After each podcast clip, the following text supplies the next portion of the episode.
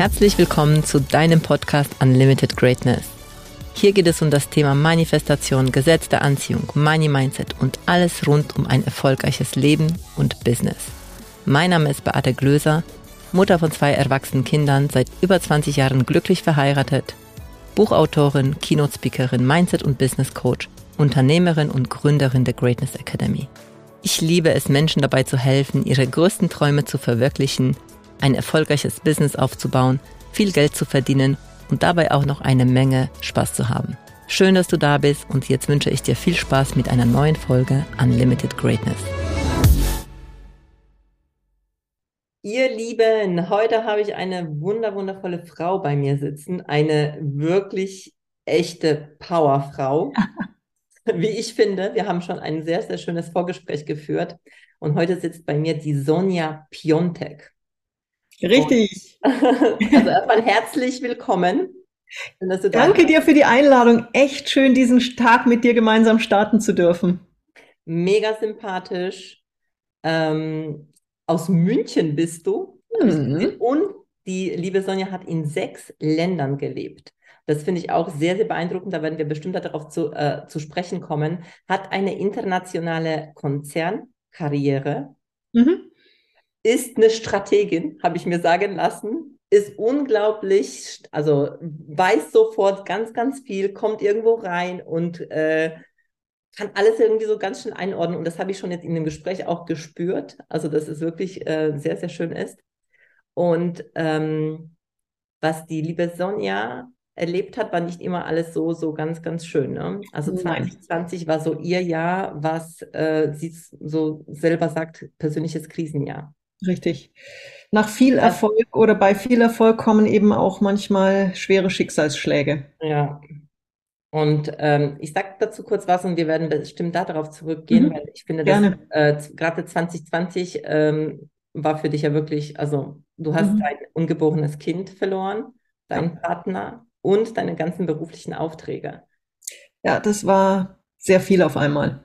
Ja, und trotzdem, und das ist halt genau das, was, also was ich auch immer wieder auch sage, und trotzdem also mein Motto ist ja, es passiert immer alles für uns, auch wenn es in diesem Moment sich nicht so anfühlt, ist sie aus diesem, ähm, ja, aus dieser Situation hat sie das Beste draus gemacht. Sie hat sich selbstständig gemacht und jetzt hat sie ein wundervolles Buch äh, geschrieben, mhm. über das wir auch zu sprechen kommen, weil genau deswegen ist sie auch hier, weil mich hat genau dieses Buch total angesprochen, mhm. weil es heißt mein Workbook für mehr Achtsamkeit. Also ich, mein Workbook für mehr, mehr Achtsamkeit ähm, ist ein Wegweiser für mehr Zufriedenheit im Leben und sozusagen ein Rezeptbuch für Glücklichsein.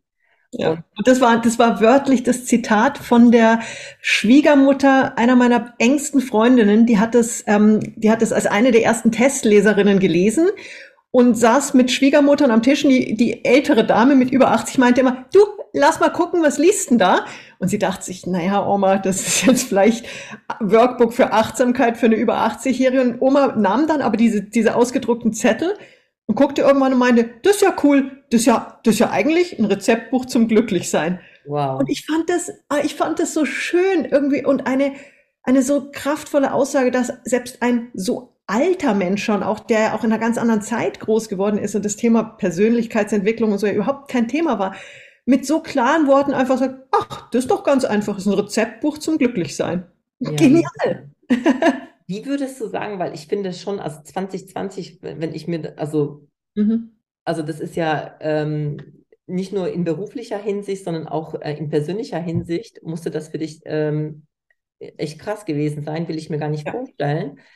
Ähm, wie wie hat es dich sozusagen, oder wie hat dich das erwischt? Oder wie, wie kam mhm. das zu dir und wie hast du das geschafft für dich, ja, zu drehen? Oder ich will gar nicht mhm. sagen zu drehen, weil ich glaube, sowas kann man gar nicht drehen, weil es ist ja einfach ja, da und es, es bleibt ja auch was übrig. Aber ja, auf jeden Fall, es bleiben auch auf jeden Fall Narben. So, sozusagen, aber wie, wie konntest du diese Situation trotzdem nicht über dich bestimmen lassen? Ich glaube, das ist vielleicht das beste, ähm, mhm. beste Beschreibung, ja. und dann weiterzugehen. Richtig. Also es war wirklich, das Jahr 2020 hat mich mit einer brutalen Macht, äh, Wucht getroffen. Das war, ich war davor in einem sehr glücklichen, extrem erfolgreichen Leben, hatte mich schon selbstständig gemacht und es war so von einer sehr erfolgreichen internationalen Konzernkarriere im ersten Jahr der Selbstständigkeit nicht nur Break-Even, sondern ich hatte mein BMW Managementgehalt getoppt mhm. im ersten Jahr und es ging so, es ging so eins nach dem anderen nach oben. Ich habe einen Award nach dem anderen gewonnen. Als Keynote-Rednerin wurde ich auf den Bühnen der Welt gebucht und auf einmal kam so aus diesem perfekten oder scheinbar perfekten Leben, wo alles irgendwie mit einer Leichtigkeit, mit einer Freude, also mir ging es da auch nie um den Erfolg an sich, mir ging es um die Freude dabei, das zu tun und damit ein richtig gutes Geld zu verdienen. Und ich war äh, glücklich mit meinem Partner, kamen zwar ein paar Probleme dazu, aber es war so, ich hatte einfach ein geiles Leben, habe zu der Zeit in Singapur gelebt und es war, es kam fast schon so eine gewisse Arroganz rein, weil es einfach fast too good to be true war. Und dann kam das Jahr 2020. Wie lange war das? Äh, also wie lange warst du in dieser? Ähm, also, also ich war in Singapur drei Jahre erst für BMW als Marketingdirektorin für Asien und bin dann, habe mich dann äh, sehr, sehr, also schwer, aber doch sehr bewusst dazu entschieden, die Konzernwelt zu verlassen. Nicht, weil es mir zu viel war, sondern weil es mir zu wenig war. Und habe mich dann mhm. selbstständig gemacht und war dann noch drei Jahre in Singapur. Und dann kam eben dieses wirklich Krisenjahr. Und es hat eben, für mich hat es eben nicht nur in Anführungszeichen mit Corona voll getroffen, sondern ich habe davor mein ungeborenes Kind verloren, wurde wenige Monate danach von meinem Partner verlassen mit den Worten, ich habe noch nie einen Menschen so geliebt wie dich, ich wurde noch nie so geliebt, aber ich schaffe es nicht. Mhm. Und das, ähm, und das dann in Kombination mit Corona und dem Verlust meines gesamten Businesses das war eine Multitraumatisierung, die mich, die mir den Boden unter den Füßen weggerissen hat. Also ich habe wirklich, ich habe noch nie so viel geweint in meinem Leben. Ich habe, mir war nicht bewusst, was es bedeutet, wenn es einem das Herz aus dem Leib reißt. Und auf einmal habe ich Schmerzen gespürt, die ich davor nicht für möglich gehalten hätte, sowohl emotional als auch körperlich.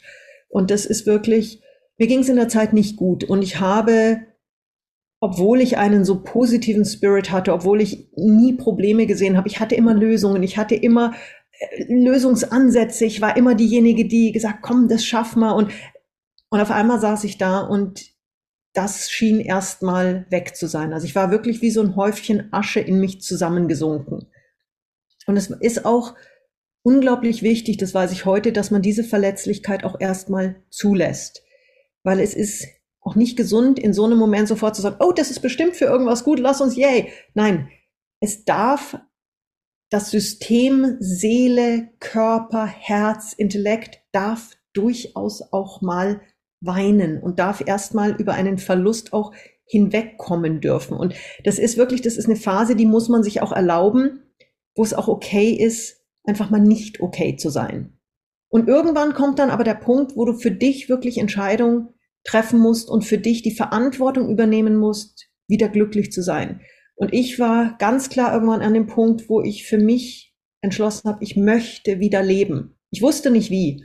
Mhm. Und ich mhm. wusste, ich hatte ganz wenig Antworten zu ganz vielen Fragen. Aber ich wusste, dass ich wieder lachen wollte. Ich wusste, dass ich meinen Spirit zurückhaben wollte. Und allein dieses, dieser Wunsch, diese klare Erkenntnis, ich möchte wieder leben und lachen. Ich möchte wieder erfolgreich sein.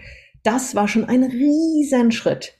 Das war eine Entscheidung, ne? Es war eine ganz klare Entscheidung und ich hatte keine Ahnung, wie ich da hinkommen soll. Und das Wie ist nicht dein Business, sage ich immer. nee, das war wirklich, also es war, ja. ich war in einem ganz tiefen Tal und ich wusste, ganz da oben ist irgendwo ein Berggipfel und ich habe dann, dieser Aschehaufen hat dann langsam, langsam, schrittweise angefangen, seine Flügelchen wieder wachsen zu lassen. Und in der Zeit wurde der Phoenix, wirklich der Phönix zu meinem, zu meinem Lebenselixier, zu meinem, zum Symbol meines Lebens. Und ich arbeite auch sehr viel im Moment jetzt ähm, dadurch auch mit diesem sogenannten Phoenix Mindset. Ich wirklich sage, wir haben es in uns die Kraft, die Flügel eben wieder auszubreiten und wieder fliegen zu lernen. Mhm. Aber das dauert und das sind ganz, ganz, ganz viele kleine Schritte. Und es ist eben nicht mit einem, hey, hab doch mal einen guten, sei doch wieder besser drauf. Nee, so einfach geht's nicht. Es sind viele, viele einzelne Schritte. Es sind tiefe Wunden, die wirklich heilen müssen, die auch Zeit brauchen zu heilen, die auch bleiben werden, wie eine Narbe. Eine Narbe bleibt.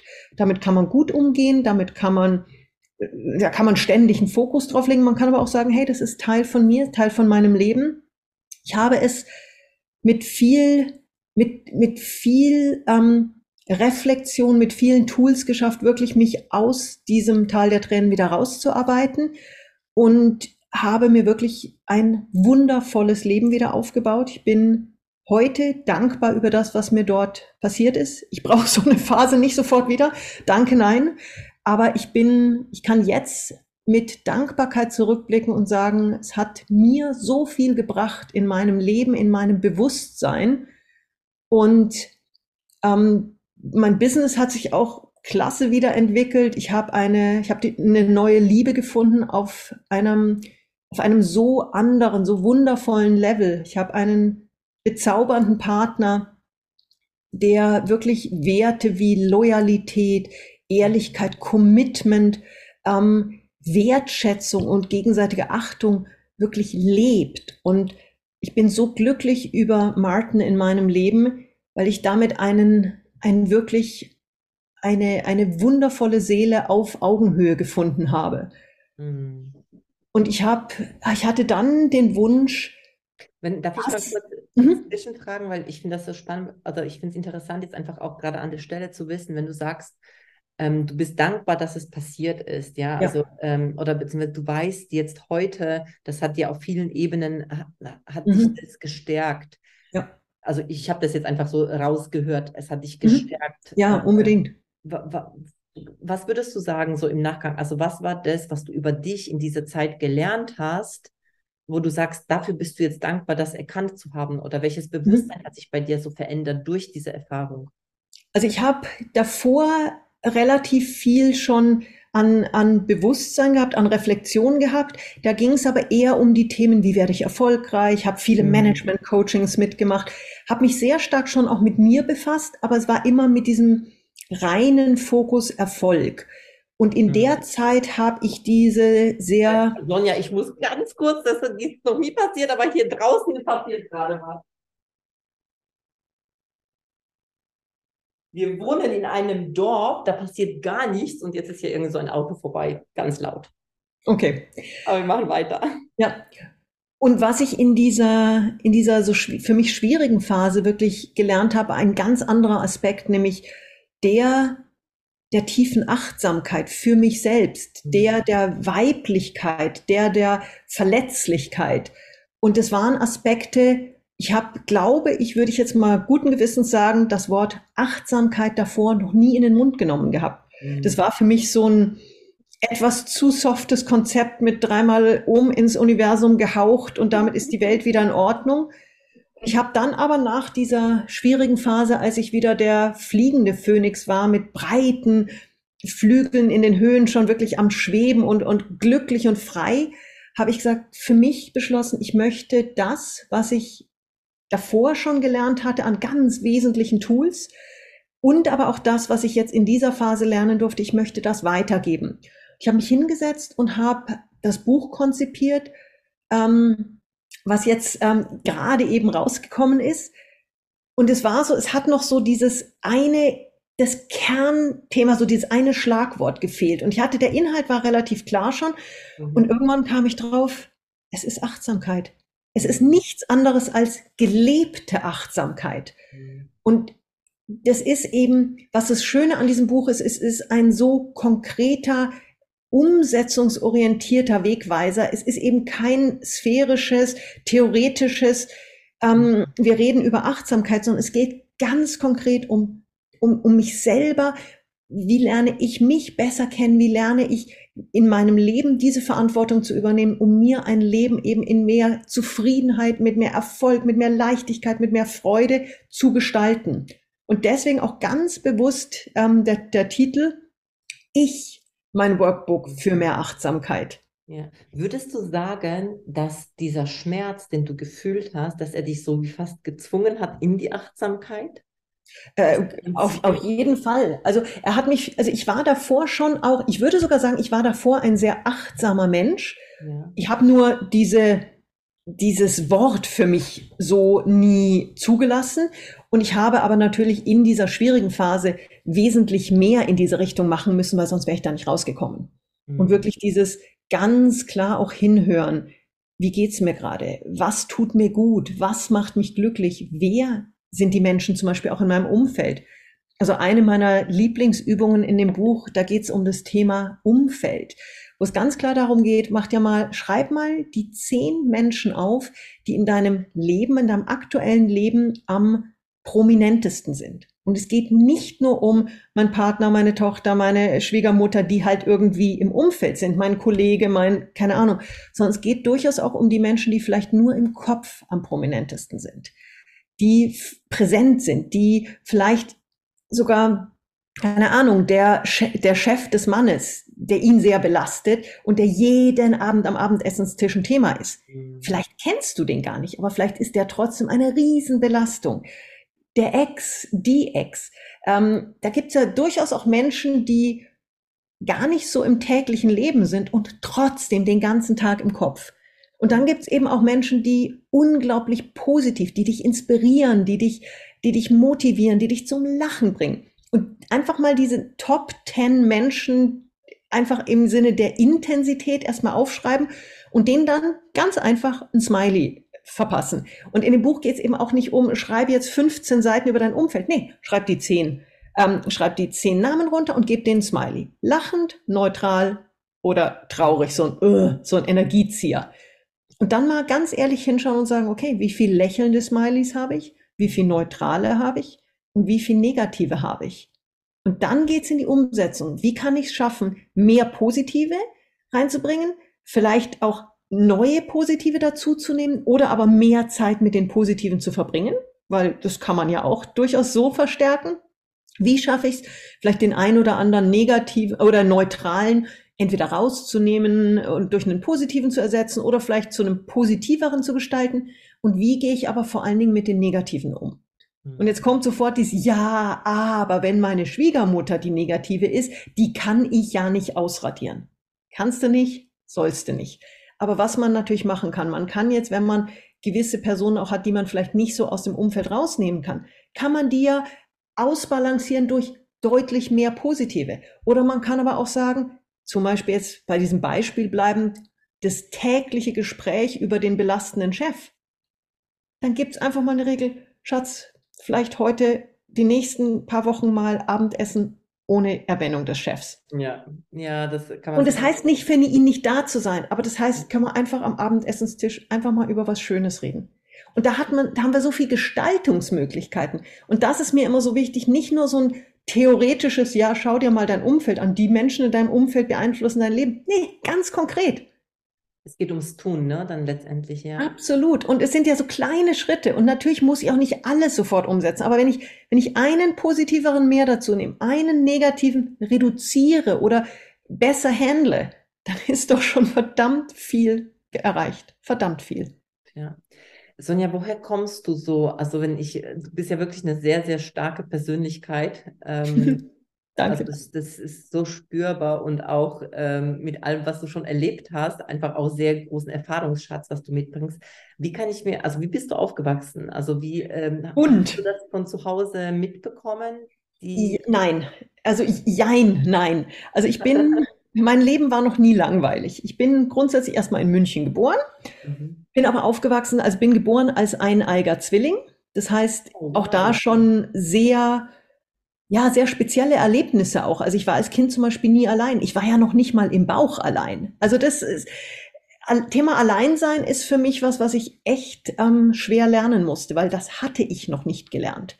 Mhm. Ähm, wir sind dann mit acht Jahren nach Österreich ausgewandert, erstmal in ein Bergdorf. Unglaublich spannende Zeit, aber auch da natürlich vieles anders ähm, haben auch in der Kindheit sehr viel Film und Fernsehen gemacht, da schon viel auf der Bühne gestanden, hat mir unglaublich viel Freude bereitet und ähm, sind dann, also als wir zwölf ungefähr waren, haben sich unsere Eltern dann getrennt. Mhm. Was so noch relativ normal ist. Ähm, es war dann aber, wie es weiter sich entwickelt hat, war dann nicht mehr ganz so normal.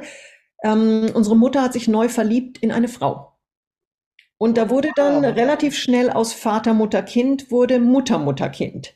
Das ist ja und, sehr spannend. Mhm, das war nicht immer einfach. Mhm. Das war gerade in der Zeit noch echt ein Thema. Mhm, ähm, beziehungsweise war es bei uns einfach ein absolutes Non-Topic. Wir haben nicht darüber geredet. Natürlich wussten unsere Freunde Bescheid.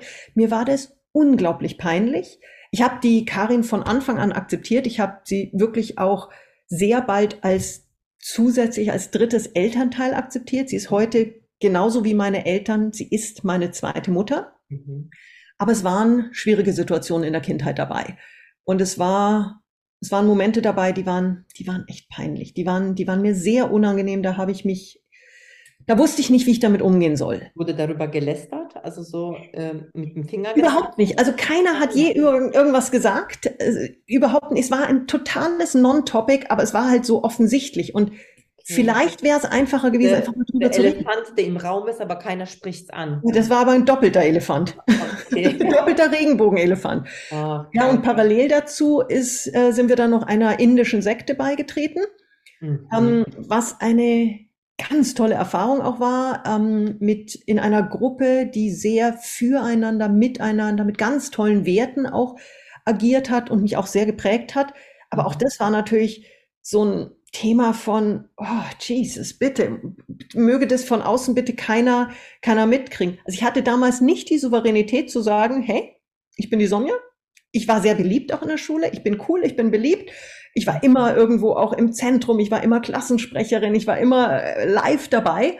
Mhm. Aber dann trotzdem die Souveränität zu sagen, hey, und by the way, ich bin in der Sekte und ich habe zwei Mütter, das habe ich erst lernen müssen, später im Leben wirklich zu meinem Leben und zu mir auch zu stehen. Ähm, hast, wenn du, also wenn ich dich jetzt so spüre, habe ich das Gefühl, also die Sekte war jetzt für dich wirklich was Tolles. Also weil Sekte also es war auf keinen Fall was Traumatisierendes. Ja, hm. weil weil Sekte hat ja, also so in unserem äh, Genre, wie wir drüber sprechen, ja. war so, ah, ist Zwang und ganz schlimm. Und Nein, und da glaube ich, muss man, da muss man differenzieren. Es gibt ja auch sehr positive Kirchen und es gibt auch dogmatische Kirchen. Mhm. Also da sage ich ganz klar, die Sekte war für mich, sie nennen sich nicht offiziell Sekte, sie sind eine, glaube ich, eine freie Religion. Ah, es war eine Sekte mit einem mit einem äh, Guru im roten, äh, im orangen Gewand. Also das Klassische, was man unter einer Sekte versteht, ohne sexuelle Themen, ohne monetären Zwang. Also das war, es war eine cleane Sekte. Es ging vor allen Dingen um das Thema Toleranz, ähm, Miteinander der Religionen, Miteinander der Menschen. Es ging ganz viel um Themen, wie können wir uns gegenseitig helfen, wie können wir füreinander da sein. Und das war für mich sehr bereichernd. Wir haben viel gesungen dort auch ja. und so als nicht so diese kläglichen deutschen Kirchenlieder, wo du denkst, oh Gott, ist es mhm. eine Beerdigung oder, oder ist es ein Gottesdienst, sondern es war, es war wahnsinnig viel Freude in dieser Phase. Und insofern war das, ja, es war eine ungewöhnliche, ähm, ein ungewöhnliches Erlebnis, aber eine Bereicherung, wo ich heute sage, war cool. Ja, Wahnsinn, ja, schön. Und, und ähm, das heißt, mit zwölf Jahren haben sich deine Eltern getrennt, dann kam die äh, Situation. Die Sekte dazu? Es neue, blieb bunt. Ja, sehr, sehr bunt. Und dann, wie ging es weiter? Also, nee, beziehungsweise noch vorher, also kann ich das so verstehen, dass deine Eltern aber trotzdem sehr, sehr offene Menschen sind? Sehr, sehr offen und. Äh Grundsätzlich ja. Also auch in der Trennungsphase wurde bei weitem nicht alles richtig gemacht. Ähm, ich glaube, da würden beide heute besser, souveräner, also vor allem meine Mutter auch souveräner mit umgehen, auch was das Thema Kommunikation angeht. Ja. Aber hey, jeder probiert sein Bestes zu ja, geben und es ist ja. halt im Nachhinein oft nicht der beste Weg, den man wählt. Und sind Sie ähm, jetzt von der Bildung her, also ich frage deswegen, weil du natürlich auch schon so einen, äh, finde ich, schon ein bisschen so einen perfekten Bildungsweg eingeschlagen Ja, hast, ist ganz, ganz lustig. Also meine Mutter ist ähm, ist kein intellektueller Mensch, die hat Realschule gemacht, ist als Schauspielerin aktiv gewesen. Mein Vater ist hochintelligent, durfte aber nie zur Schule gehen. Der wurde im Alter, also wurde zur sechsten Klasse im Krieg oder in der Kriegszeit aus der Schule rausgenommen, um seine Geschwister großzuziehen mhm. und ist jemand, der, also ich kenne wenig Menschen, die diese Auffassungsgabe, diese, diese, diese Schnelligkeit im Kopf haben wie er absoluter Autodidakt, hat sagenhafte Brain Capacity. Also was der da oben für einen Prozessor hat, ist fantastisch phänomenal. durfte aber nie eine klassische Ausbildung, einen, einen, einen klassischen, eine klassische Schulkarriere, Universitätskarriere mitmachen. Und ich glaube, das war auch so ein Grund, weshalb meine Eltern, also Schule ist meiner Schwester und mir sehr, sehr leicht gefallen. Und für unsere Eltern war das eher so ein unbegreifliches Geschenk, dieses. Also für meinen Vater war es dieses Geschenk, dass wir in die Schule gehen dürfen und dass es uns so leicht fällt. Für meine Mutter war es so ein bisschen, um Gott, ja Wahnsinn, wie, wie glücklich, dass die Kinder sich eben nicht so quälen, wie sie es gemacht hat. Und da kamen die gar nicht auf die Idee, dass wir gerne mehr gefordert und gefördert worden wären. Kann ich Ihnen auch überhaupt, will ich Ihnen auch nicht zum Vorwurf machen, aber das war so, die waren einfach nur glücklich, dass wir, dass wir da so geradlinig durchgetanzt sind durch die Schullaufbahn und dann auch das Studium. Und es war für mich eher, das war immer so, hat Freude gemacht, war aber immer was Nebensächliches. Das war so, ich hatte so viel andere Sachen im Kopf. Das war so, das lief so nebenher und war, war gut. Aber ich habe da nie viel Zeit und Energie rein investiert. Aber das heißt, du hast jetzt auch keine Vorbilder in der Familie zumindest nicht, was so Selbstständigkeit, Unternehmer Null, angeht, ne? null. Also ganz im Gegenteil. Mein Vater war ist ein Genie, aber ähm, unternehmerisch nicht wirklich ein Genie. Also da ist ähm, e-, eher die Abschreckung. Deswegen bin ich auch erstmal eben ins ähm, in die Konzernwelt gegangen. Also sowohl von meinen, also von meinem Vater eben ganz klar das Vorbild besser nicht unternehmerisch. Von meinen Müttern ganz klar dieses, oh, unbedingt Sicherheit, Sicherheit, Sicherheit. Und das hat mich, glaube ich, letzten Endes dann auch viele, viele Jahre in der Konzernwelt gelassen. Ich war da sehr glücklich. Also ich habe da eine. Was hast du eine, studiert? Ich habe Diplom Kulturwirtschaft gemacht, ist so, ich sage mal BWL mit Spaßfaktor. Ah. und habe dann relativ bald, also noch während des Studiums bei BMW meine Karriere begonnen. Also bin während dem Studium nach dem Vordiplom nach Neuseeland für ein Praktikum und habe dort nach zwei Monaten eine Festeinstellung be angeboten bekommen wow. als Eventmanagerin, CRM und Eventmanagerin. Bin dann zwei Jahre fast dort geblieben, bin dann allerdings zurückgegangen, weil ich unbedingt das Studium beenden wollte. Also das war schon auch so das, wo ich sage, hey, ich lebe in, in der perfekten Welt, in einem im absoluten Paradies, aber so verantwortungsbewusst war ich, dass ich auch gesagt habe, ich mache das jetzt zu Ende. Habe dann nach dem Studium bei BMW eine wirklich tolle internationale Karriere hingelegt, mit sehr viel Freude. Und wir haben, je höher ich gekommen bin, umso mehr an diesen Management-Coachings habe ich natürlich bekommen. Und das, was jeder der Coaches mir wirklich unisono gesagt hat, war, wir werden zwar von BMW jetzt für dieses Coaching bezahlt, aber mach dich selbstständig. Du hast so viel mehr Potenzial. Und ich habe immer gesagt, danke fürs Kompliment, nehme ich gerne an, aber also null Relevanz. Das war für mich, das war keine Frage. Weil für mich war irgendwo, glaube ich, dieses, diese sich, also zum einen dieses Dazugehören zu dieser tollen Community. Ich habe da ganz viele Freunde, die ich auch heute noch habe. Und aber auch diese Sicherheit, da kommt jeden Monat ein Gehaltscheck und da kommt am Ende des Jahres ein Bonus. Und das war, das hat mir unglaublich viel gegeben. Einfach diese Sicherheit. Mhm. Und ich wusste irgendwo tief drin zwar schon, ich glaube, dass ich erfolgreich sein könnte, auch ähm, selbstständig, aber der Mut war noch nicht da. Und der musste reifen. Und es ist manchmal im Leben einfach so, dass manche Dinge einfach eine Zeit brauchen, bis man da dann ist. Und ich bin froh, dass ich mich nicht mit 20, nicht mit 25 oder so selbstständig gemacht habe, sondern dass ich auch aus der Erfahrung, die ich hatte, dann wirklich aus der Marketingdirektorin-Position für BMW Asien in die Selbstständigkeit, da hast du ein ganz anderes Selbstbewusstsein, hast ein anderes Auftreten. Und ich hatte halt auch viel schon im Business gesehen. Ich hatte keinerlei Berührungspunkte mit Unternehmertum. Das war jetzt nicht nur einfacher am Anfang und da waren auch ein paar Themen dabei, dass du das erste Mal merkst, dass du halt irgendwie das ganze Accounting, äh, ganze IT-Themen, alles, das waren, da waren Momente dabei, die waren nicht, nicht nur lustig. Gut, die löste dann irgendwann, dann hast halt irgendwann eine Buchhaltung, die dir das macht, wo du sagst, da muss ich mich nicht jeden Tag damit befassen. Und auf einmal war so viel Freude auch dabei, weil ich gemerkt habe, ich bin jetzt an einem Punkt angekommen, wo ich wirklich mich voll und ganz auf die Themen fokussieren kann, die mir echte Freude bringen und die meinem Stärkenprofil auch 100 Prozent e-, entsprechen. Und ich muss mich eben nicht in irgendwelchen Gremien äh, hundertmal im Kreis drehen. Ich muss nicht Unternehmenspolitik irgendwie mein Leben beeinflussen lassen, sondern ich kann wirklich sagen, mit dem Kunden, weil es Freude macht, genau dieses Thema zu machen. Und wenn es mal nicht passt, dann sage ich auch nein. Und das kann ich mir Gott sei Dank erlauben zu sagen, passt nicht. Ja, und du bist jetzt an deiner Unternehmenspolitik. Richtig, und es gibt keine ja. Politik mehr. Es gibt viel ja. Freude. Es ja. gibt viel Freude, es gibt Leidenschaft. Natürlich gibt es auch mal Herausforderungen.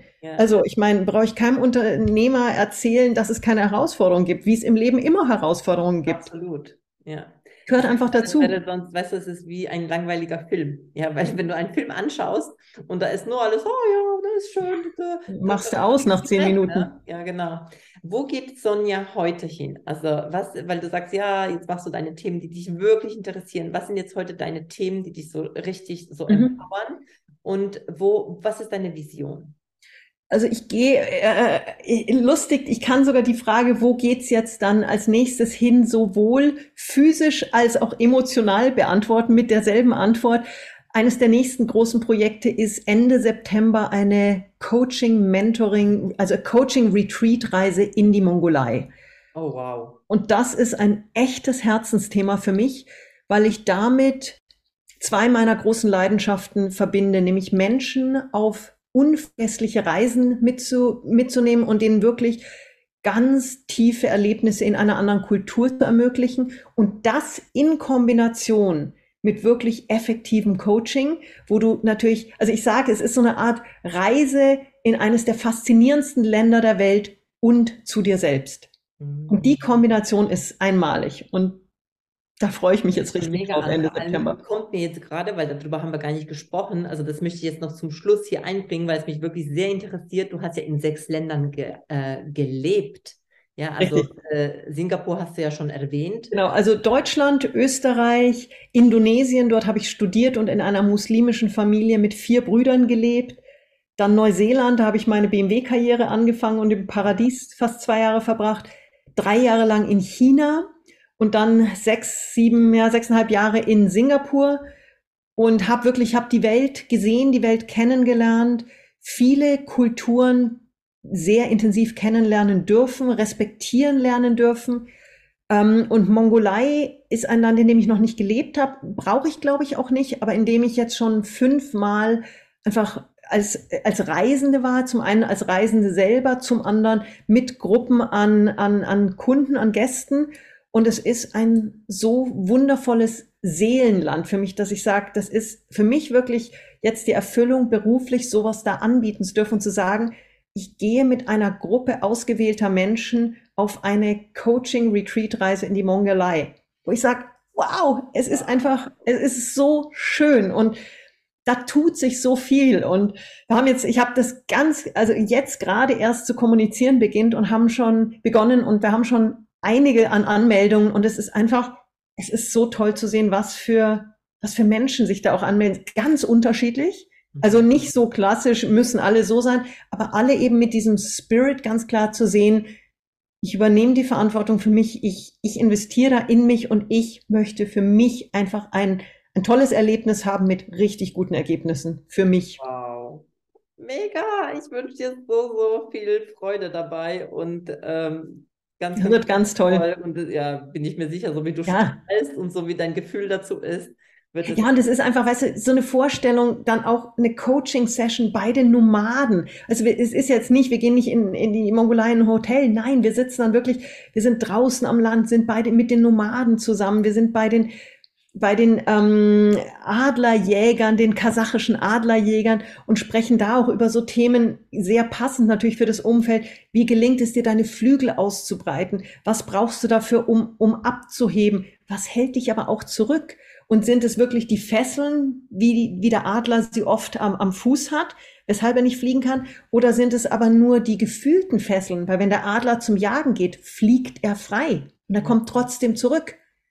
Was, was hält dich da also in deinem Leben zurück? Und das in so einem Setting eben mal wirklich wirken zu lassen und da ganz tief einzutauchen, da sind ganz andere Ergebnisse möglich als jetzt über einen Zoom-Call, der super ist und der seine Daseinsberechtigung hat, aber einfach mit einer ganz anderen Intensität.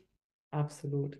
Deswegen würde ich dich jetzt zum Schluss nochmal bitten, wenn, weil du hast dieses schöne Metapher jetzt gerade mit dieser Fußfessel äh, mhm. gesagt, wenn du jetzt eine Sache unseren Zuhörern äh, sagen würdest, also wie kann ich, also was könntest du empfehlen äh, oder sagen als, als Rat? Mhm. Was kannst du machen, um diese, wenn es was zu greifen gibt, ich gehe und scheiß auf die Fessel. Um ja, ich glaube, das Wichtigste ist zu be be begreifen, dass es in meiner Hand liegt, in mir selber drin, die Verantwortung zu übernehmen, den Schritt zu machen und eben nicht den Blick fünfmal nach außen richten und vor allen Dingen diese ganzen 500 Hinderungsgründe ansehen. Nein, nach innen schauen und wirklich sagen, ich bin für mich verantwortlich und ich habe die Möglichkeit, diese Fesseln zu sprengen, meine Flügel auszubreiten und wirklich wie der Phönix eben loszufliegen. Und das liegt an mir selber. Großartig. Vielen, vielen Dank, liebe Sonja, dass du da warst. Großartig. Ich danke dir, liebe Beate. Hat richtig Spaß gemacht. Und ihr Wundervollen, wenn euch das gefallen hat, dann äh, freuen wir uns über eine Rezension. Wir freuen uns, wenn du das teilst mit deinen Freunden, mit deinen Bekannten. Schau dir bei der Sonja äh, vor allem das wundervolle neue Buch, was jetzt gerade rausgekommen ist. Ich, das Workbuch, ja, für deine Achtsamkeit weil ich glaube, das sind so viele wertvolle ähm, mhm. Anleitungen, die du sofort auch umsetzen kannst. Und ihr wisst, ich bin auch jemand, der sehr pragmatisch ist und es geht ja. um Tun und da kann dir das helfen. Vielen, vielen Dank. Es war mir eine große Freude, liebe Beate. Mir auch. Und bis zum nächsten Mal. Und ihr Lieben, danke, danke und bis zum nächsten Mal. Ciao. Dankeschön. Tschüss. Danke für deine Zeit und dass du bis zum Schluss gehört hast. Wenn es dir gefallen hat und es dir geholfen hat, bitte teile den Podcast gerne auf Social Media und mit deinen Freunden. Du würdest uns auch helfen, wenn du dir ein paar Minuten Zeit nimmst und uns eine Bewertung schreibst. Mein größter Wunsch ist es, dieses Wissen an möglichst viele Menschen weiterzugeben, um so das Leben ein Stück zu einem besseren und liebevolleren Ort zu machen. Wenn du etwas mit uns teilen möchtest oder mehr von uns hören magst, findest du uns auf Instagram, Facebook, YouTube, LinkedIn oder auf unserer Webseite. Die entsprechenden Links findest du in den Shownotes. Danke, dass du da bist und ich freue mich auf dich bei der nächsten Folge. Deine Beate.